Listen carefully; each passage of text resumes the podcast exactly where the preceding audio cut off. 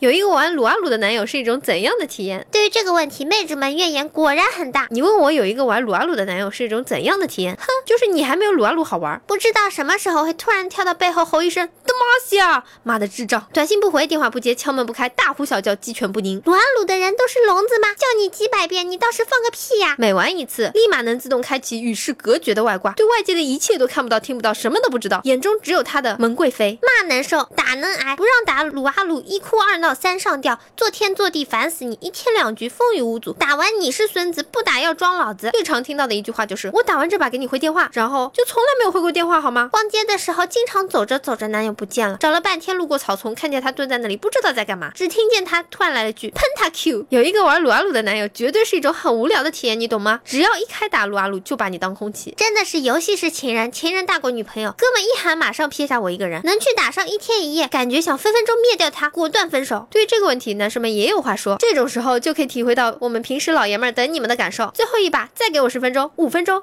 一分钟。如果女朋友玩撸啊撸，肯定会多买一台电脑，然后开黑会省去逛街的一大笔开销。玩撸啊撸最牛逼的控制就是女友电话。当年为了女朋友，放弃了好多局，玩了一半的撸啊撸，现在好后悔。因为女朋友已经没了，只有撸啊撸还陪着我，我应该对撸啊撸好一点。我有五个玩撸啊撸的男朋友，一到点就上网吧上网了，留我独守空房，陪她一起玩呀，我又不搞基啊哈哈！说的好像打撸啊撸有女朋友一样，我怎么没有？这问题简直太虐狗了。玩撸啊撸的男的怎么可能有女朋友？有女朋友难道不影响手速？没手速的队友我们会打他的，你知道吧？电子竞技没有女朋友